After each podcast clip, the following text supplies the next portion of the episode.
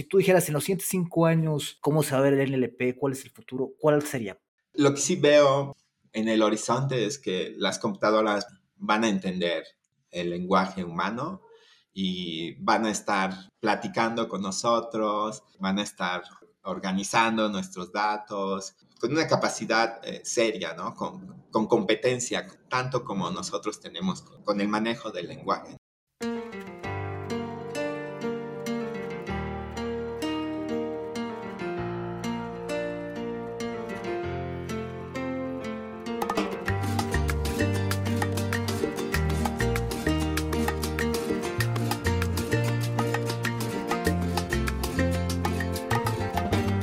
Ser el brillo en tus ojos, quiero ser la paz que te inunda. Hoy voy a colmarte de antojos, hoy te voy a amar. Hola, bienvenidos una vez más a un capítulo del podcast With Centralized Tech. El día de hoy estamos con Iván Vladimir Mesa. Eh, su Twitter es arroba Iván B, de vaca Vladimir. Eh, Iván Vladimir. De todas maneras, este y otros datos van a estar en la descripción del podcast, donde pueden obtener todos estos contactos de Iván Vladimir. Él es investigador del Instituto de Investigaciones en Matemáticas Aplicadas y en Sistemas, alias el IMAS, famoso IMAS en México, de la UNAM, y también en el Departamento de Ciencias de la Computación. Es profesor del curso de lenguajes formales y autómatas en la Facultad de Ingeniería de la UNAM también, y en sus ratos libres es voluntario en Technovation México. Su línea de investigación se encuentra en la intersección entre el lenguaje humano y la computación. Entonces vamos a aprender muchísimo, muchísimo de Iván, todo lo que tenga que ver con el Natural Language Processing y más cosas. También se dedica en general al aprendizaje automático o Machine Learning, también eh, lo podemos ver como inteligencia artificial, y eh, se especializa en la parte del procesamiento del lenguaje natural, eh, Natural Language Processing. Entonces, estamos muy, muy felices de estar aquí con Iván. ¿Cómo estás, Iván? Muy bien, muchas gracias por la invitación estar un ratito con ustedes. Me entusiasma bastante. Gracias a ti, nos, nos encanta tener a uno de los expertos número uno en Natural Language Processing en México, eh, particularmente en el IMAS de la UNAM, que, que es eh, reconocido a nivel mundial por todos los, la calidad de alumnos que, que egresa y además de, del trabajo de investigación que se genera ahí. Gracias, gracias. Sí, el IMAS es un lugar importante para la computación en México. Perfecto. Iván, cuéntanos, eh, ¿nos puedes decir una cosa, habilidad, circunstancia que te ha llevado al éxito actual?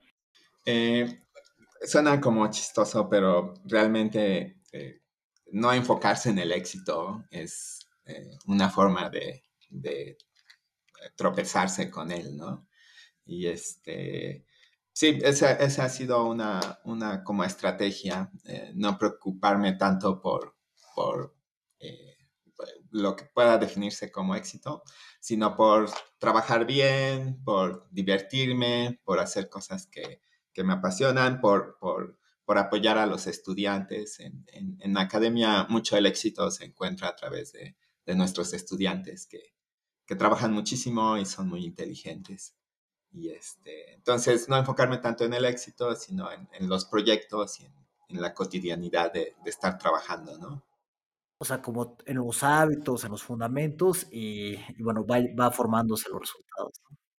Sí, eh, mucho de éxito también tiene, tiene que ver con suerte, con aspectos de suerte, de estar en el momento adecuado, en los temas adecuados.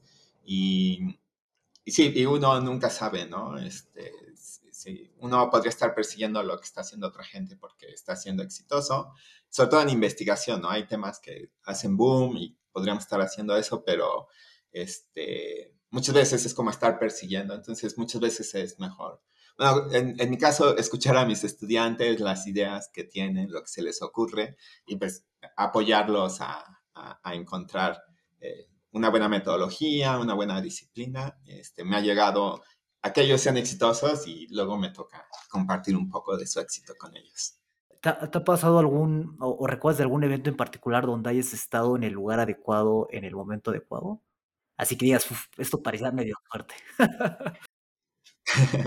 sí, hay, hay, varias situaciones. Em, eh, mucho mi, mi, mi, asociación a academia fue, fue este, un accidente porque a mí me tocó un evento de, de una huelga en, en, en México, en, la UNAM, eh, este, que fue, tardó muchísimo y, este, y fue, fue, fue, fue en el, a finales del dos, de los 2000 y este, pues yo pasé seis meses, seis, nueve meses eh, en, en, mi casa. Yo soy de, de Chiapas, aquí en, en, México, que está al sur, en la, en la frontera con Guatemala.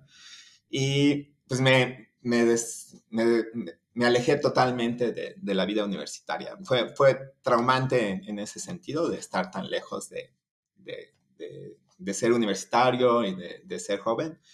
Y, este, y entonces regresando, eh, una vez que el conflicto medio se solucionó, regresando yo dije, ah, pues quiero trabajar en, en un instituto, ¿no? Y este, quiero hacer mi servicio social, que aquí en México y, y en otros lugares es, es, habitual hacerlo, en un instituto, ¿no? Sin saber mucho ni, ni mucha idea. Y, y tenía una lista de dos o tres institutos y por pura casualidad el primero fue IMAS y por pura casualidad, o sea, pregunté en la, en la, entrada y me dijeron, es en el cuarto piso, que era donde hacían procesamiento de lenguaje natural. Y oh. pues subí y pregunté y, y, en ese momento la secretaria me dijo, no, pues, ¿quién sabe por qué me estás preguntando o qué es lo que estás pidiendo? Y entonces ya, ya iba yo bajando eh, este, a, a, a, otro, al siguiente instituto en la lista cuando de repente la misma secretaria me grita y me dice, mira, aquí hay un, un, hay un investigador que a lo mejor te puede apoyar, ¿no? Y entonces ya me lo presentó y me empezó a hablar de que las computadoras podían eh, entender el lenguaje y que eso era algo que se perseguía académicamente. Y pues me quedé ahí, hice el servicio, trabajé un año, mi, mi tema de titulación ahí lo desarrollé y, este, y eventualmente pude regresar a trabajar ahí. Entonces, fue pura suerte, ¿no? Que la secretaria reaccionó y me pudo presentar a, a este investigador, que, que, ahora es un, un colega muy, eh, que le tengo mucho cariño. Y, este, y pues terminé en el campo que, eh, que me emociona bastante, de que las computadoras hablen. Tienes razón, es un poquito como de, ahí medio, medio de coincidencia, ¿no? Si no, estarías ahorita que haciendo investigación de, no sé, algún tema exótico de la computación.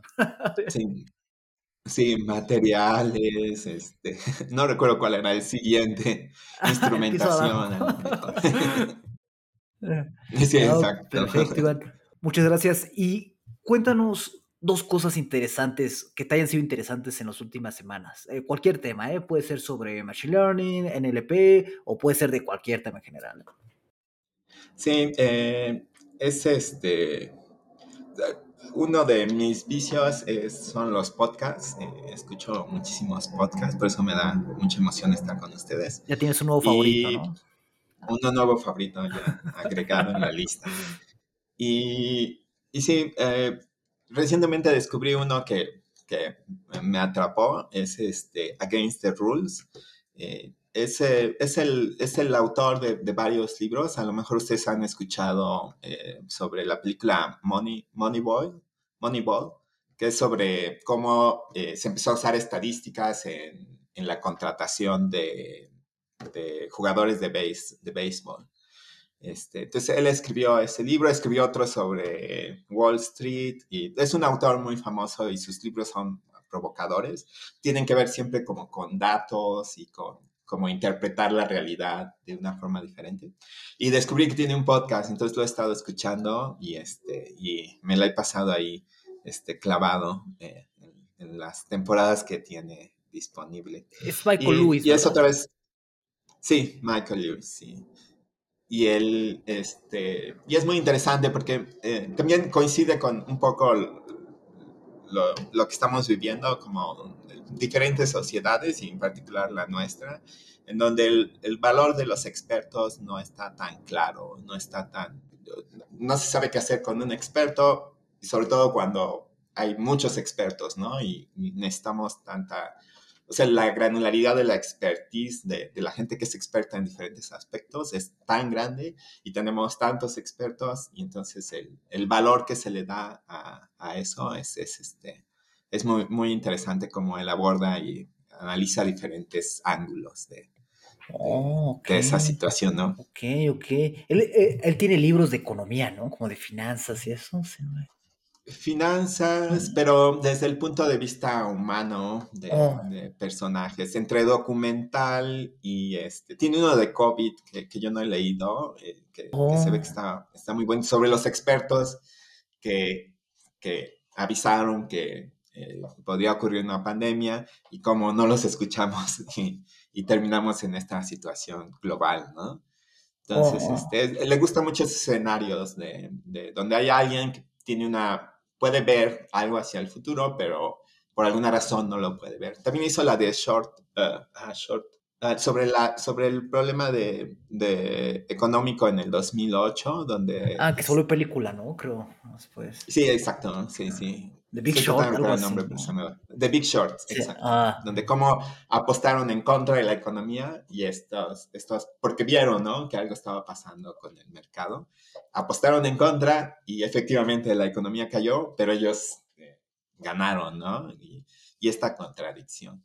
Es muy interesante cómo encuentra sus temas. eh, y, y sí, y lo- yo les recomiendo bastante. El único problema es que el podcast está en inglés y entonces hay que, hay que estar ahí masticando el inglés un ratito, ¿no? Perfecto. Ok, ok. Y la segunda cosa interesante que, que te haya, que hayas pensado, que hayas eh, visto últimamente.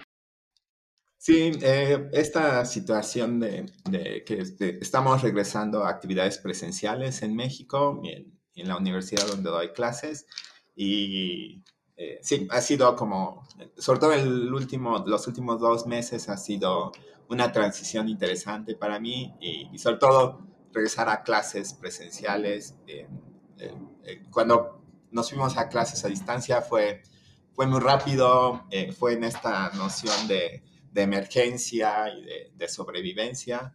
Y, uh, y, ahora que podemos regresar, eh, como que he, he, he, podido reflexionar más y sobre todo desde el punto de vista de pedagógico, pues sí, es una diferencia muy grande estar eh, presencial. A, al menos como profesor es, es, un beneficio estar presente, situado en, el, en la clase, a diferencia de, de estar a distancia, que pues, se sobrellevó, pero eh, pues puedo ver las expresiones de mis alumnos, ¿no? Y cómo, cómo reaccionan.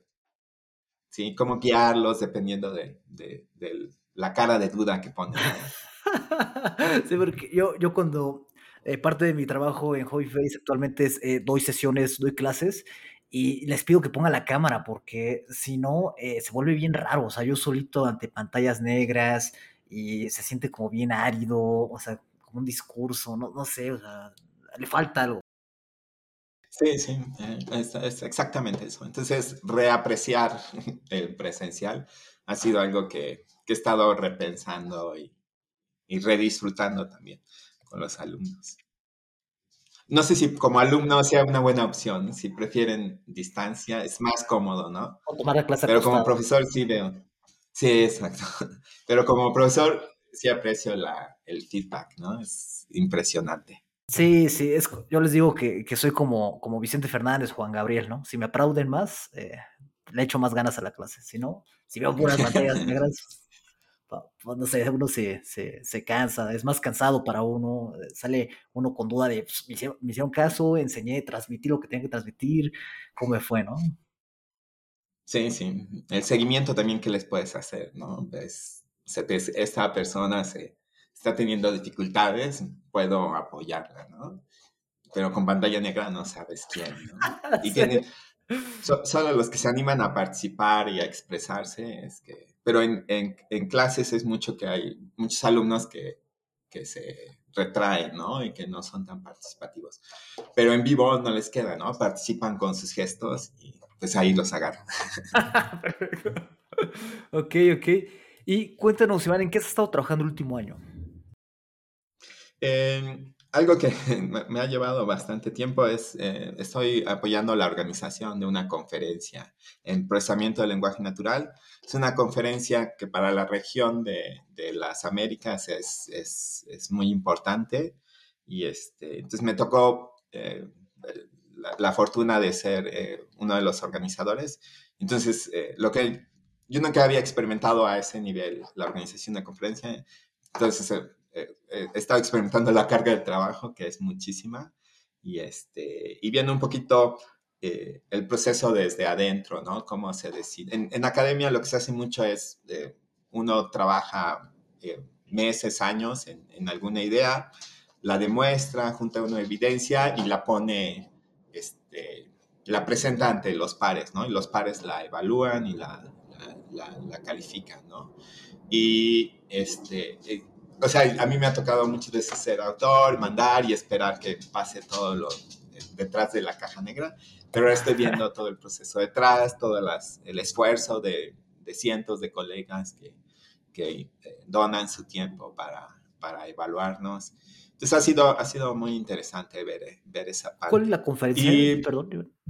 Se llama, eh, nosotros le decimos NACOL, pero es N-A-A-C-L. Entonces, North American Association for Computational Linguistics, aunque es de procesamiento del lenguaje. Es muy famosa, es muy importante, ¿no?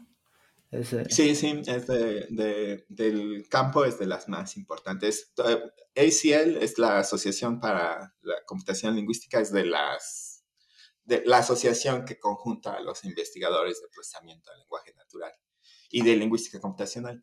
Entonces, ahí, ahí estamos todos, ¿no? Y tiene varias versiones de la conferencia. Hay una global que va a ser ahorita en mayo en Irlanda. Hay una versión europea, ahora hay una versión asiática. Y eh, para, para, la región de América eh, se llama Norteamérica, pero en realidad eh, abarca toda, la, toda la región de, América, ¿no? Perfecto, perfecto. Ok, ¿y algún otro como tema en el que estés interesado, digamos, de tu trabajo últimamente? O? Sí, hemos estado trabajando eh, mucho eh, la temática de eh, traducción para lenguas originarias, en particular de, México, ah, con colegas, colegas este, muy de, excelencia grande, están también trabajando en, otras lenguas de, América. Este, y eso el tema es muy, muy interesante, es muy gratificante. Es de, las cosas que me, pego al éxito de, los alumnos. Y este, afortunadamente en la UNAM ha habido un programa que apoya a, estudiantes que son originarios de alguna comunidad eh, originaria de, México. Entonces he tenido el chance de trabajar con, varios estudiantes que estudian tecnología, pero eh, hablan alguna lengua originaria.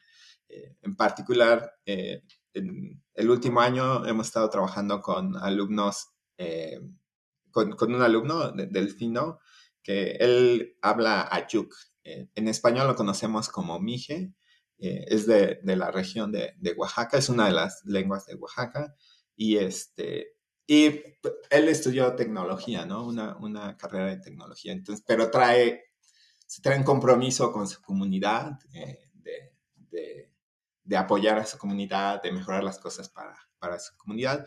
Y se le ocurrió eh, hacer un traductor, ¿no? Y entonces con él tuvimos toda la, todo el, el recorrido de cómo hacer un traductor. Otro alumno, César, eh, él, eh, él es del, del, Estado de México y habla una lengua, la conocemos como ñatro. ñatro es como la, el nombre que le dan los hablantes a, a la lengua. Este, y él, eh, él trabajaba, ya trabajaba con, con, con aplicaciones móviles, tenía una, una, asociación muy fuerte con sus primos que son lingüistas de, de la lengua y, este, y pues se, se, animó a hacer una aplicación para revitalización de la lengua, no para enseñanza de la lengua y este, ya está, desde, desde ese tiempo ya está disponible, pero ha ido aumentando conforme ha ido aprendiendo y ha ido conceptualizando cuál es su, su razón de ser desde la tecnología con su comunidad. Eh, es, es, una experiencia muy bonita con, con, ellos dos. También estuvo una alumna, Lisette, ella también trabajó con Yatro, hizo un traductor, replicó un poco lo que, lo que hizo Delfino. Entonces hemos estado muy enfocado con lenguas originarias. Es un tema muy, muy bonito, es muy complejo también, este, porque para, para, o sea, más o menos creo que todos tenemos esta experiencia que los traductores disponibles en línea son buenos, ¿no? Eh, hace 10 años eran terribles, pero ahora son buenos, ¿no? No, son excelentes, todavía no traducen este, poesía o, este, o cuentos o literatura, pero cuestiones técnicas, cuestiones este, prácticas le, le, pegan bien a la idea, ¿no? Luego se confunden terriblemente, pero pues es, es el, lo que pasa por estar con, con sistemas de, de, aprendizaje automático, ¿no? Pero eh, pero esos sistemas fueron posibles porque hay una cantidad gigantesca de datos. ¿no? En el campo dependemos mucho de los datos. Y hablamos de millones de, de, frases que llamamos paralelas, en donde tenemos una frase y la frase en la otra lengua y sabemos que es una traducción directa. ¿no? Eh, en el caso de lenguas originarias, estamos hablando de colecciones de alrededor de de los 10 miles en las mejores situaciones, ¿no? En los miles, de, en los peores, en los peores casos, ¿no? Entonces, los traductores que hacemos eh, son, son muy básicos. Eh, podemos hacer, donde se pone interesante es que podemos hacer investigación en cómo aprovechar lo que ya sabe un traductor de traducir ciertas lenguas, cómo aprovecharla en otra lengua, ¿no? Como pivotear y, tratar de, de hacer. Pero pero sí, nos faltan muchos datos y tiene que ver ya con una situación social, ¿no? De cómo eh, sociedades se han organizado y, y cómo eh, ciertas lenguas eh, se promueve el registro de la lengua digital, pero en otras lenguas es difícil, ¿no? Y también tiene que ver, algo que yo no sabía cuando entré en esto, es que una lengua no, necesariamente tiene que ser escrita, puede ser muy oral, ¿no? Y lenguas originarias de México son eh, predominantemente orales. Muchas de ellas apenas están eh, como eh, organizándose cómo se escriben, entonces no hay una, una ortografía estándar, como a lo mejor en español sí tenemos. Para ellos no, no existe, ¿no?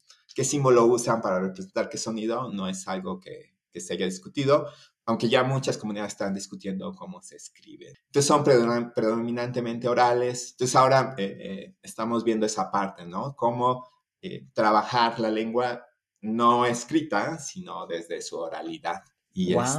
O sea, eso le agrega una capa de dificultad bastante fuerte, ¿no? De una vez. Sí, pero a mí lo que, o sea, a mí me costó mucho tiempo llegar a esa, a esa, como a esa mentalidad de que, pues sí, hace sentido. Si la lengua es oral, pues vamos a trabajar con audio y con... Sí, y, pero varios eh, colegas y, este, y alumnos, para ellos era natural, ¿no? Pensar, pues sí, es oral, vamos a trabajar con grabaciones, vamos a trabajar. Sin pasar por texto. Entonces es... Ah. Eh, no necesariamente, eh, ahorita es como lo más directo que podemos hacer, pero eh, algo que nos interesa es pasarlo directamente a, audio también, ¿no? Un poquito oh. como el pescadito de, de, Babel, de la película de Hitjacker of the Galaxy, no sé si la ubican. No. Este, o como, como C-3PO, es el... Ah Ajá, el de Star Wars, sí, ¿no? el traductor, ¿no? Él, él, no está pasando por texto cuando está traduciendo, ¿no? ah, ok. Star Wars es de audio a audio, ¿no? De oh. voz a voz. Entonces, oh. eh, eso es algo que nos gustaría lograr, ¿no? Este, mm. Un grupo de, de colegas eh, de, también de la región de las Américas está organizando un workshop alrededor de, de estas ideas. Eh, también de, de, varias, de varias regiones y, este, y de varios países. Entonces está, estamos muy emocionados por lo que se va a poder lograr con esto. También a nivel internacional se ha vuelto un, un, objetivo tangible. Como bien decías, pasar de texto, o sea, una traducción simultánea, ¿no? Eh, estás hablando en una lengua y estás transcribiendo en la otra. Y para cuestiones como juntas eh, internacionales en la ONU, es algo que ellos buscan, ¿no? Poder hacer, poder hacer esas transcripciones en las lenguas de los escuchas, este, subtítulos automáticos, ¿no? De alguna forma, oh. pero traducidos, ¿no? No solo lo que dice, sino en la otra lengua. Ah, perfecto. Y, justamente eh, me parece que la UNAM está en el corazón de todos estos esfuerzos porque este fin de semana, bueno, estamos grabando el 20 de abril, este fin de semana va a haber un evento ahí en la UNAM de, eh, liderado por Moxila, ¿no? Para recolectar eh, información oral de, hablantes de lenguas indígenas y, demás, ¿no? Entonces... Sí, un, colega, eh, Francis, ah, se, me, se, me, va su, Tyler, creo. su apellido ahorita, Tyler, sí, Francis Tyler está haciendo el esfuerzo. Él está, creo que en la Universidad, en la universidad de, Arizona. Iowa, creo. Y, sí, claro. y está este, trayendo, trajo este proyecto y está muy interesante. Ahí ah, yo lo que les puedo contar es la, la experiencia que tuvimos con otro colega, eh, el doctor Carlos Hernández. Él, o sea, recuerdo esto eh, por ahí del 2012, 2013, él estaba haciendo su doctorado eh, en la UNAM y en esa época teníamos, para hacer reconocimiento de voz en español, aquí nada más es español, teníamos 20 horas disponibles, ¿no? Que podíamos ir y, y jalarlas de algún lugar de internet. Ok. Y Carlos estuvo trabajando todo su doctorado por crear eh, recursos y, tener más horas. Al final logró juntar como 500 horas con diferentes estrategias. Regresando a los programas de servicio social, alumnos de, la Facultad de Ingeniería eh, hicieron su servicio social eh, apoyando con la transcripción y recolectando. Fue un esfuerzo titánico, le, le tomó como siete años lograr eh, conseguir los, los, recursos.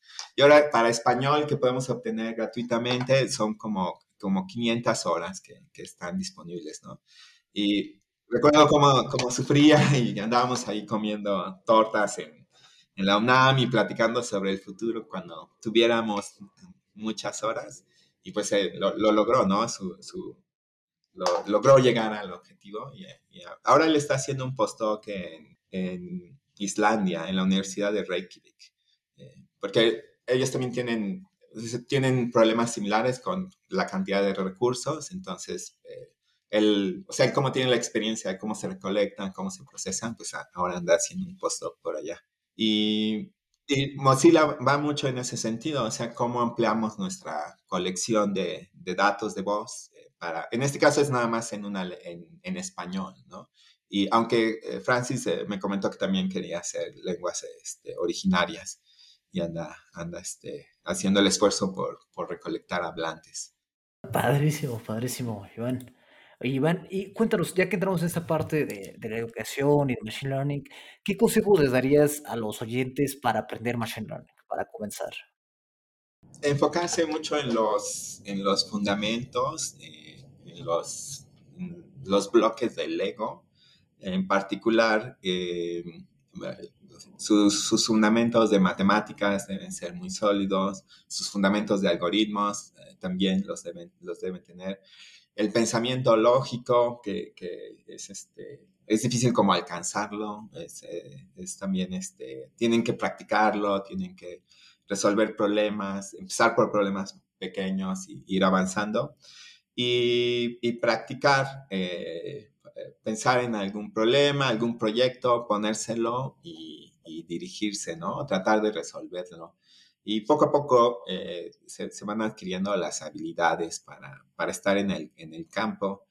Y ya para los que estén más avanzados, yo, les recomiendo eh, poner atención a, los desarrollos. Eh, Hugging Face ha, ha, hecho un esfuerzo grande por, por ponerlos enfrente de nosotros en, en su plataforma. Entonces les recomiendo mucho que vayan y a, mis alumnos ahora es lo que les, les, les hago, ¿no? Les pongo los, la página de modelos de Transformers, y les digo, selecciona ah, español y ponte y pícale y juega con los demos. ¿En serio? Órale. Sí, es, es, impresionante. ¿Desde cuándo? Eh, ah, ¿Desde cuándo lo estás buscando? Sí, sí, relativamente nuevo, A partir de este año eh, pues, hemos estado recomendando. Tengo alumnos, por ejemplo, que están eh, que quieren explorar, eh, hacer chatbots conversacionales con, con diferentes ideas. Entonces, eh, sí, que vayan y que prueben y que vean qué hace el modelo para que luego lo puedan poner en su chatbot, ¿no? Y usar. Ah, qué padre, qué padre.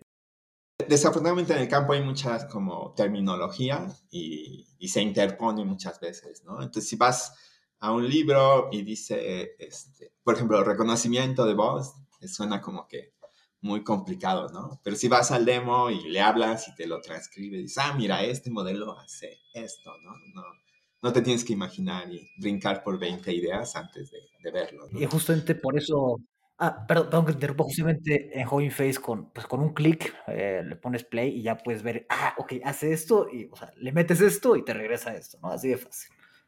Sin, sí. sí, sí. Y, y, eso asociado con fundamentos, eh, pues ya no es tan difícil entender qué es lo que está haciendo internamente la computadora, ¿no? Eh, porque ese es el otro peligro, ¿no? Que ya se desasocia tanto del, de la parte programática que ya no sabemos, no es una caja negra. Pero si tienen sus fundamentos, si, si están al pendiente de, los desarrollos, de, la discusión, de qué es lo que está este, eh, entretenido ahora, interesante, y se ponen en el... Hay muchísima literatura eh, al respecto de esto. Desafortunadamente, mucha en, en, en inglés. Eh, pero se, puede, se puede aprender muchísimo, ¿no? De, estar leyendo ahí los, los blogs y los podcasts ahora, escuchar este, de qué van eh, los diferentes tópicos. Entonces, este, sí, eh, como estar embebidos en la cultura en todos los niveles, ¿no? en el internet, en los podcasts, en los videos de YouTube, en las discusiones de Twitter que se pone bueno. Que seguro si te hubiera preguntado esto hace cinco años, tu respuesta hubiera sido diferente, ¿no? Porque tal vez antes, yo cuando estudié, este, pues tal vez la, la, respuesta era, pues ve a la universidad y estudia el libro, estudia de lo que el maestro te dice, pero ahora acabas de decir que la cultura, ¿no? O sea, todo el medio que dices, blogs, podcasts, eh, modelos, open source, Twitter, demás, esto es relativamente nuevo, ¿no? Sí, sí, es, este, es nuevo. A, mí me ha tocado ver como esa, ese despegue y este, ha sido muy interesante observarlo, ¿no? Discord también. Sí, como bien dice, Discord, así ahora con Discord es impresionante lo, lo, efectivo que es la comunicación, el trabajo en equipo, eh, los famosos repositorios son, este, o sea, son plataformas excelentes para, para meterte y probar y, empezar a jugar, ¿no? Y a lo mejor no teníamos esa, esa parte hace 10, 15 años y, era un camino más, más, este, más académico, ¿no? Menos de, de eh, lúdico, menos de uh, amateur, pero, o sea, aún siendo amateur puede, puede uno llegar a, a, un muy buen nivel. gratis casi, ¿no? O sea... Sí, en, en, muchos casos es este, sí. Eh, y sí, mucha curiosidad, eh, lo que no, en esto va cambiando mucho, se van rompiendo barreras constantemente. Entonces, este, hay que tener mucha, mucha curiosidad. También algo, algo que les recomiendo es que sean críticos eh, de, de, de, o sea, el, el camino de, de, de, inteligencia artificial, de deep learning, no necesariamente más bien estamos, sabemos que no necesariamente es el, el, mejor, ¿no? Los sistemas eh, que creamos son aproximaciones y por lo tanto cometen errores, ¿no?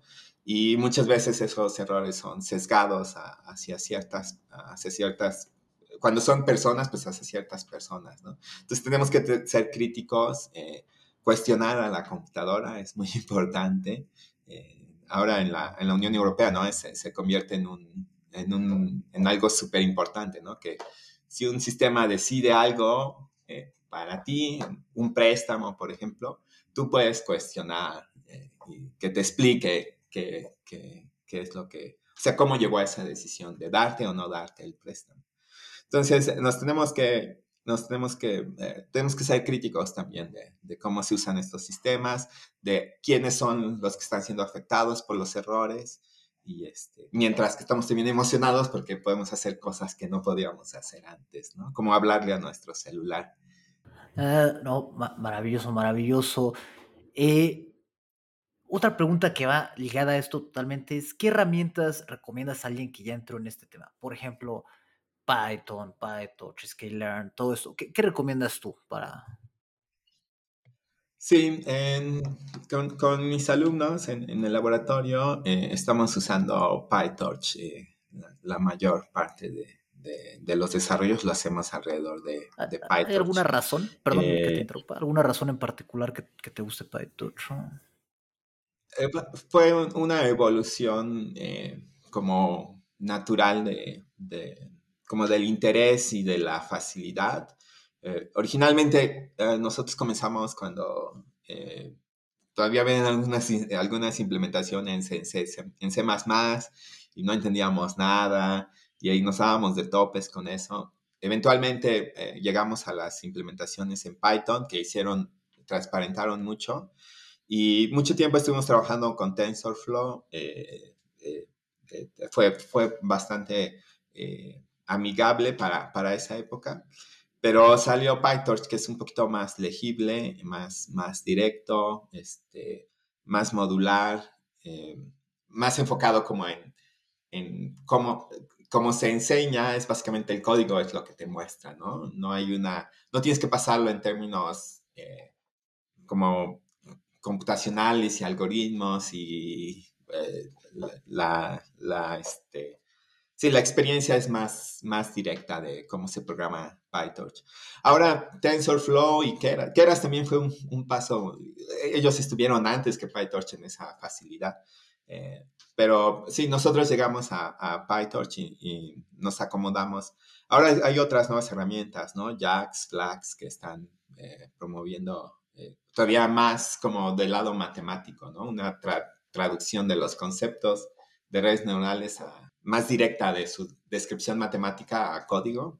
Y está muy interesante. Nosotros no le hemos entrado, pero eh, hay alumnos que están interesados en, entrarle a, esas, a, esos lenguajes. Yo creo que pronto también, es la, la, parte que les decía de curiosidad, hay que tener curiosidad y abandonar lo que hacía uno y tomar las nuevas herramientas. Justo eso te iba a decir, ¿no? Que tú como profesor te tienes que estar actualizando muchísimo, ¿no? Porque me acabas de comentar que ahora están usando Face también, pero me imagino que el, cambio a Python fue reciente, ¿no? Entonces te toca a ti estar como a la vanguardia de toda esta, bueno, también embedido en esta cultura de, de Machine Learning, Open Source, de compartir y demás para, para enseñar, ¿no?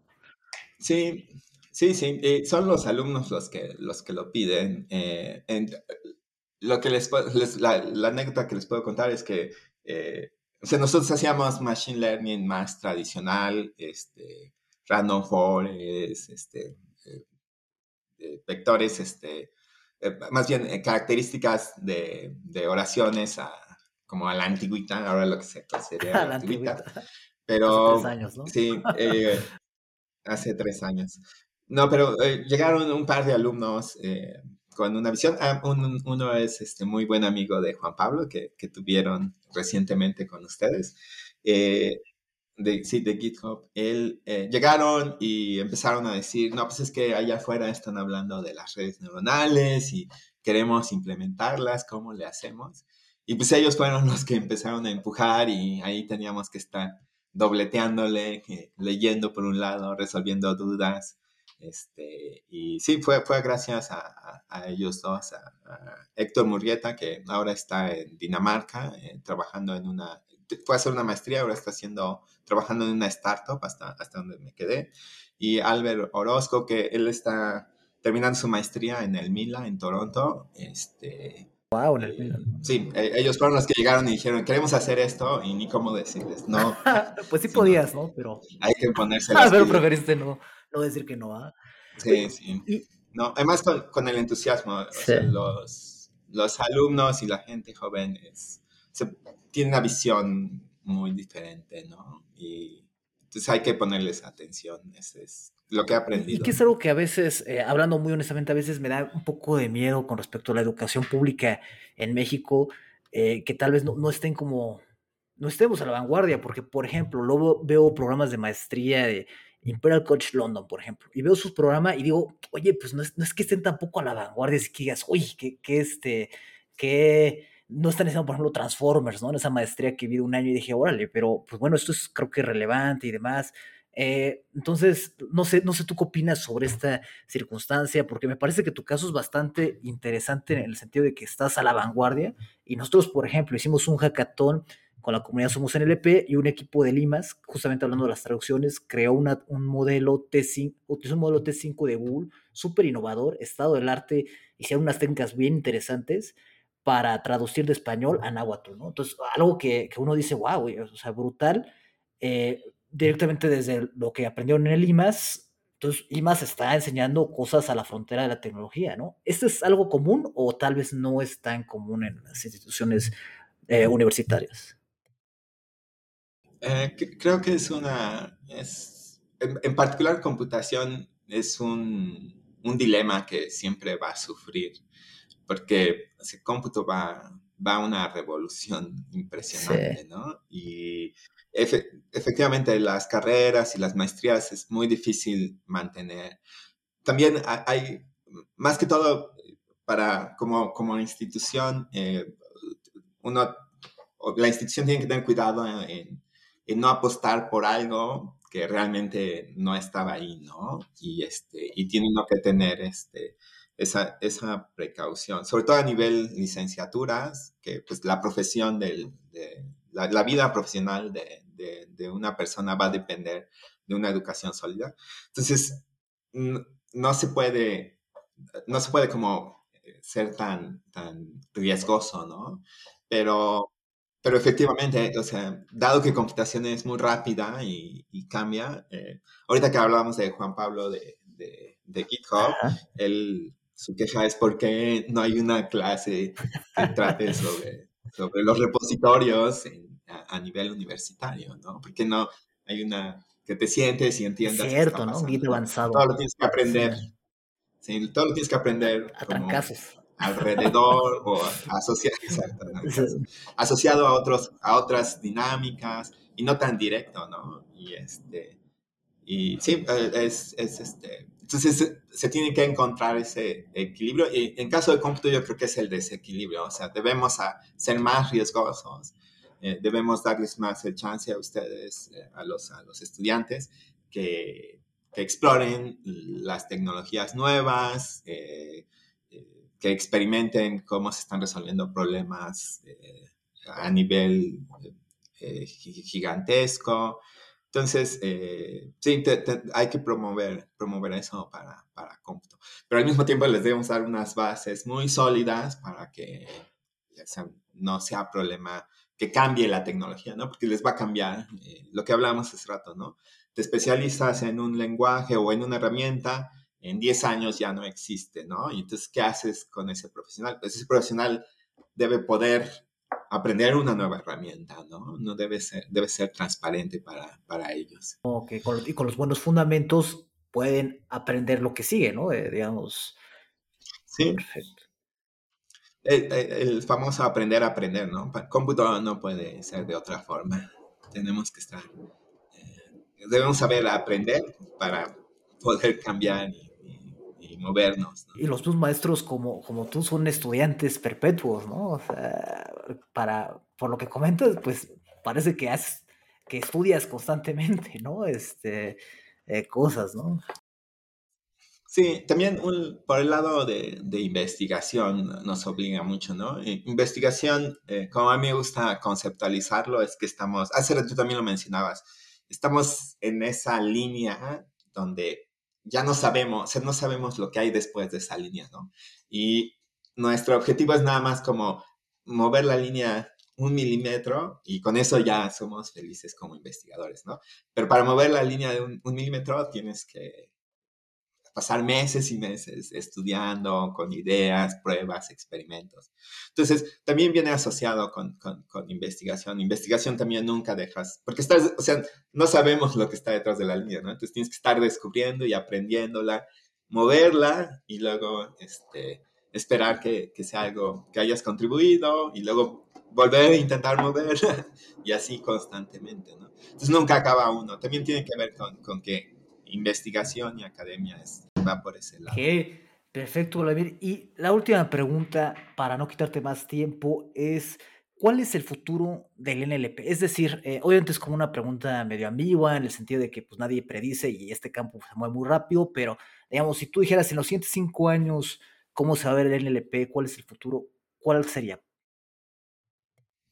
Sí, es, está difícil la pregunta. Yo en cinco años no, no sé. es demasiado. Eh, a lo mejor. Tres. no, en tres, no. Es este. Hay, hay, tantas cosas pasando, tantas ideas. Eh, eh, lo que están haciendo varios colegas es impresionante. Pero a, mí, o sea, lo que sí veo en, en, el, en el horizonte es que las computadoras van a, van a entender el lenguaje humano y van a estar eh, platicando con nosotros, eh, van a estar organizando nuestros datos, o sea, eh, con, con, con, un nivel de, de, con una capacidad seria, ¿no? Con, con, competencia, tan, tanto como nosotros tenemos con, nuestra, con el manejo del lenguaje, ¿no? Eso, eso sí lo, lo veo. No veo, teóricamente no veo una barrera que, que, pueda evitar eso, ¿no? ¿Cómo llegar a eso es lo que no sé, ¿no? Es, este, son a lo mejor 100 o 200 años de, de seguirle dando y seguir descubriendo eh, eh, eh, que, que somos, ¿no? A, mí como me gusta conceptualizar el campo es que a, través, del, a través de, de, este ejercicio de decir, voy a tomar el lenguaje humano y se lo voy a dar a una computadora, a través de ese ejercicio, eh, en realidad estamos aprendiendo sobre qué es lo que nos hace humanos. Y, y eso es como algo interesante del campo, ¿no? Porque descubrimos eh, que existe ambigüedad, eh, que cuando decimos una cosa podemos mandar dos mensajes y luego que usamos eso para, para que por alguna razón evolutiva, cuando hay ambigüedad, no, es, como les digo a mis alumnos, la ambigüedad son las cosquillas al cerebro, ¿no? Eh, nos dicen, dicen una cosa, significan otra cosa y nos da risa, ¿no? Y, y, y, nos carcajeamos y es fundamental para el humor, ¿no? Y parte de este ejercicio de, pues vamos a hacer que la computadora entienda, y nos lleva a cosas superhumanas como son el humor, ¿no? Entonces, eh, te digo, teóricamente yo no veo algo que nos pueda detener en, esto. ¿Cuál es el camino? ¿Qué va a pasar? Este, eh, está, está difícil, ¿no? Hay muchos aspectos de, de, cómo eh, usamos el lenguaje que no sabemos, ¿no? No, no conocemos la mecánica que, que ocurre para que para que nosotros entendamos el lenguaje, ¿no? Entonces tenemos que estar adivinando y probablemente pasemos un rato. Afortunadamente para mí, porque significa que voy a seguir teniendo trabajo como investigador. Pero sí, eso sí lo veo en el futuro. En el futuro más mediático, pues más inmediato es el... Eh, pues van a haber más, más aplicaciones de, que, que usan el lenguaje, ¿no?